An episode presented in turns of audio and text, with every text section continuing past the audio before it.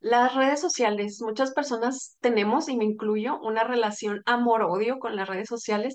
¿Por qué amor? Porque son útiles, porque nos acercan a personas que queremos, nos permiten conocer, aprender, conectar, cosas que me encantan. Y odio porque han sido usadas para, para odiar, para lastimar, para destruir, para enseñar cosas que no, no agradan a Dios, que lastiman, que separan. Yo me pongo mucho a pensar, Vilma, eh, de qué tan buen uso podemos darle a las redes y qué tan mal uso también podemos darles. Y es como todo, muchas personas dicen que las redes se, usan y reflejan lo que amas y que son como un reflejo, una parte de ti, pero a veces yo me pregunto qué tan cierto puede ser esto y qué tan manipulable puede ser esto. Y yo estuve en una junta de eh, puedo decir influencers cristianos, no sé cómo se pueda llamar esto, o si sea un término válido, pero personas de mucha influencia, de muchos números Sí. em, en, en las redes. Y a mí se me hace bonito que sean estratégicos en cuanto a para qué voy a usar mis redes, como visión, misión, pero a mí ya me preocupa un tanto cuando, cuando se van ya más por números o estadísticas o, o como midiendo éxito en medibles que son más como del mundo, no sé cómo explicarte.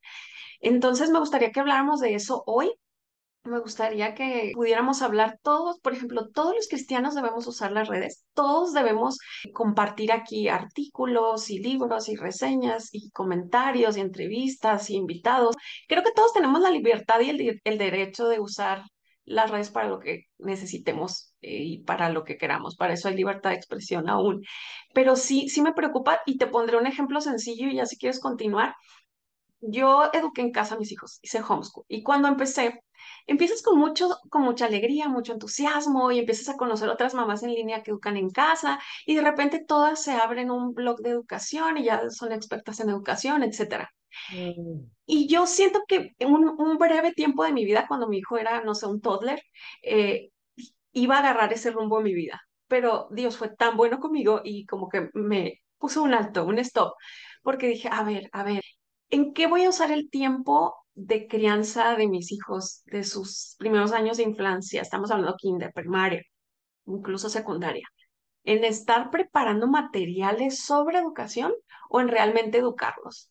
mm. Entonces, yo sé que todas tienen un llamado diferente y, y agradezco a Dios por las que estuvieron ahí para mí y me ayudaron sus materiales y todo, pero eso yo sé que no era para mí.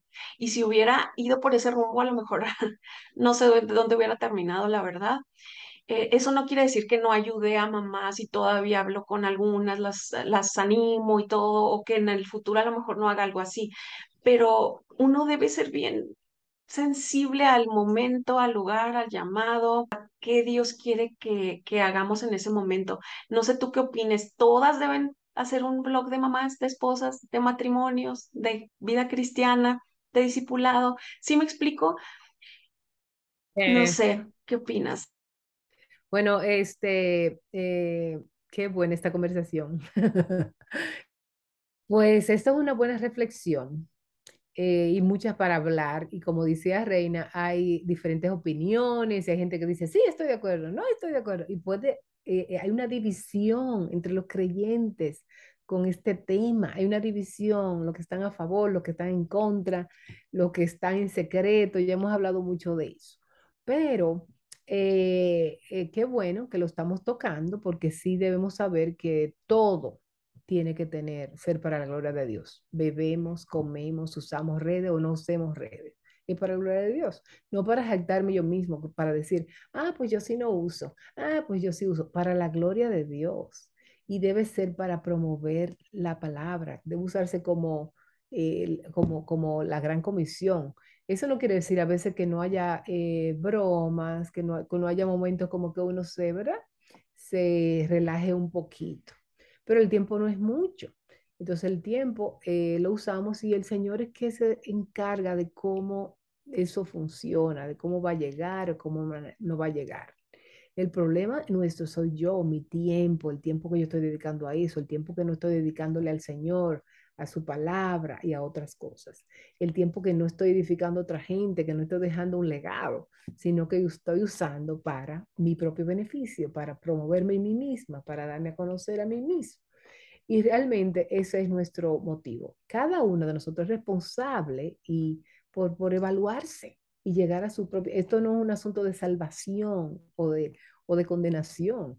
Esto es un asunto de, de cada quien poder, por ejemplo, si mi esposo me tiene horas que yo realmente, él me dice, yo vivo a tres horas de ustedes, la que algunas lo saben, algunas creen, ay, son las tanto de la noche. Es la hora, o sea, hay diferencia de horario. Pero sí, yo tengo con mi esposo eh, acuerdos. Eh, por ejemplo, yo, y lo siento, hay personas que te escriben y tú no contestas el teléfono porque estás durmiendo o porque antes de ver las redes tú decides voy a tener mi tiempo devocional, voy a tener mi tiempo de ejercicio, voy a hacer mi tiempo, luego voy a responder mensajes. Igualmente, antes de acostarse, no es bueno para el cerebro uno acostarse con una pantalla. Eso es eh, eh, médicamente.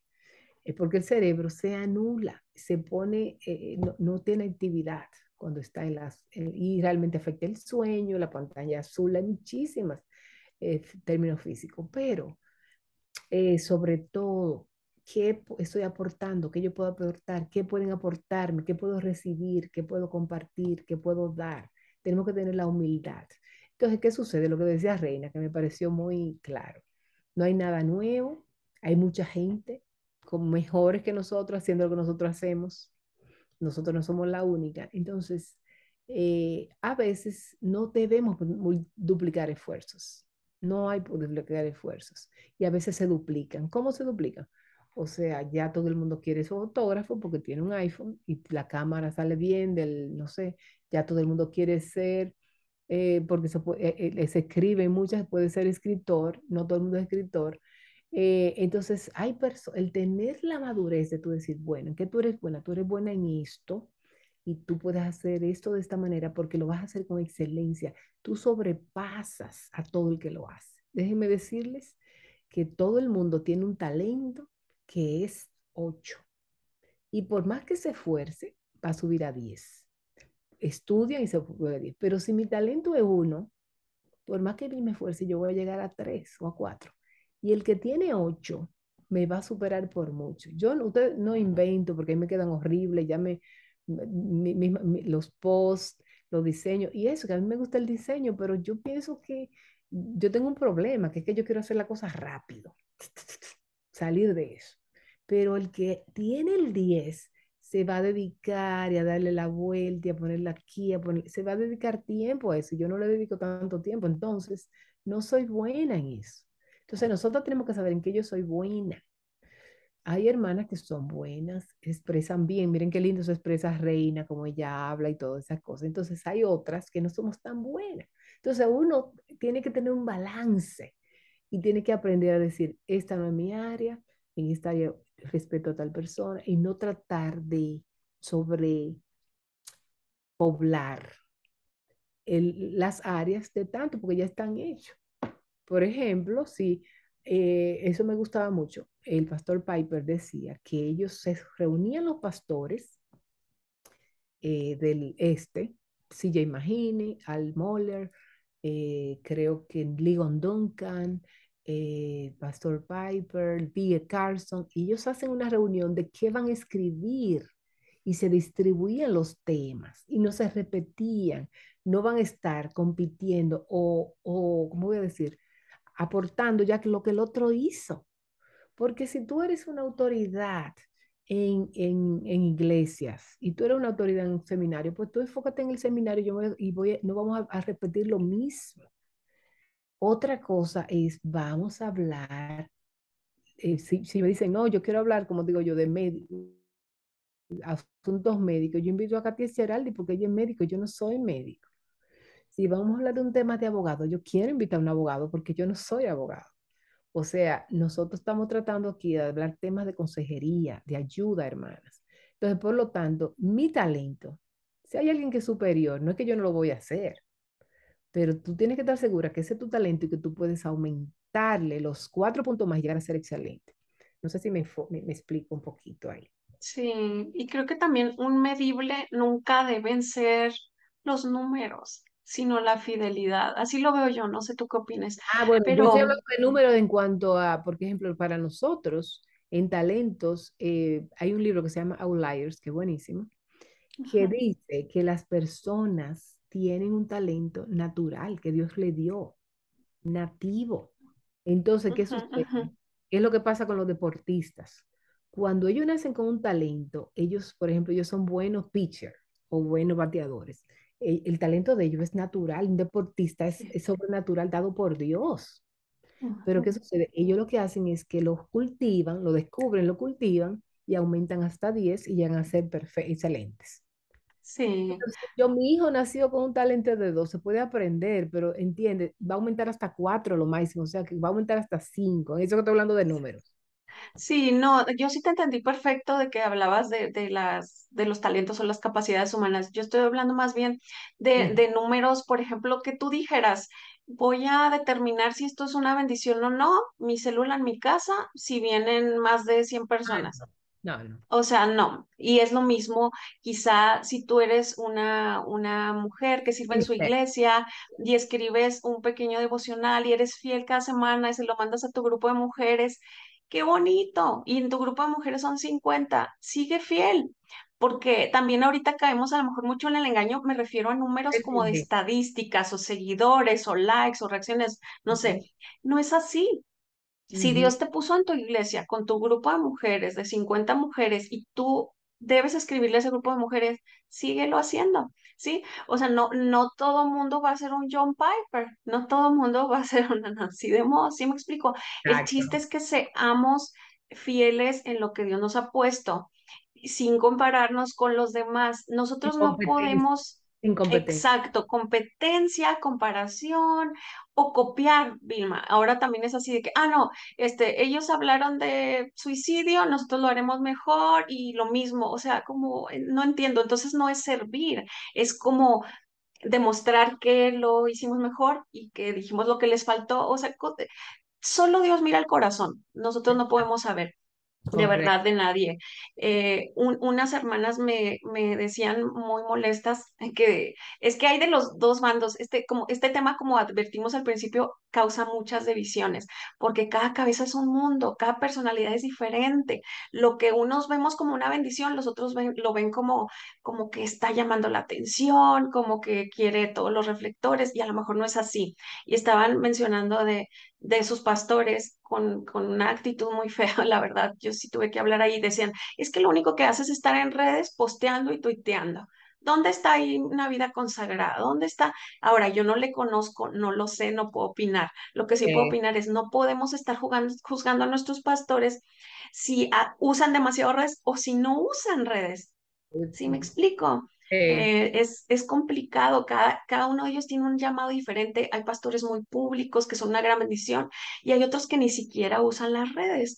Entonces, Dios nos va a pedir cuentas a cada uno de nuestras vidas, de nuestras familias, a ellos, de sus iglesias. Entonces, tratar de, de ser congruentes con lo que creemos, con lo que vivimos, con una conciencia tranquila. Ese es mi medible, Vilma. No sé cuál sea tu medible. Es decir, voy a hacer esto con una conciencia tranquila. Muchas veces se puede ver también la persona que escribe, que publica, que usa redes como como que una persona que siente que lo sabe todo, o cree que lo sabe todo, o busca saber todo. Y yo creo que es lo contrario. A, a veces creo que eres tan consciente de que no sabes nada, que por eso sabes que necesitas aprender de otros, porque necesitas eh, crecer, porque te falta mucho camino que recorrer, pero de afuera se puede ver diferente. No sé qué opinas sobre eso.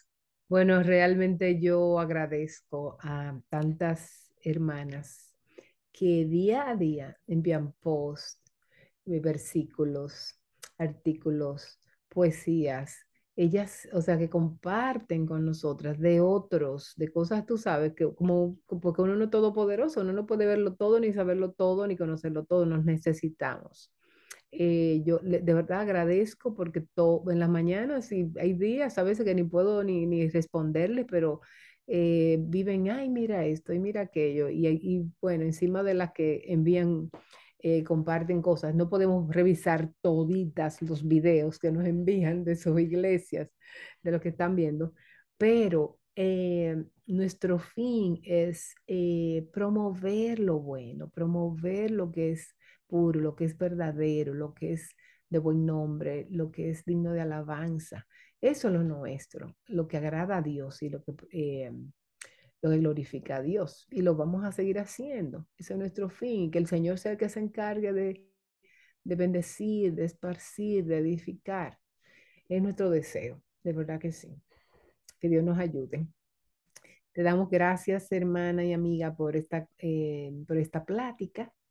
Eh, esperamos que nos dejen sus comentarios, sus opiniones, como decía Reina, estén de acuerdo o no de acuerdo. No vamos a condenar a nadie, ni los vamos a, a, juzgar, eh, porque entendemos que Dios obra en cada lugar eh, de diferente manera y en cada persona. Y entendemos que cada uno de nosotros tenemos un don diferente. Eh, así que, y hay miles que lo pueden hacer mejor de cada uno que nosotras. Pero gracias por siempre acompañarnos, por su paciencia con nosotros, por su entendimiento y su comprensión.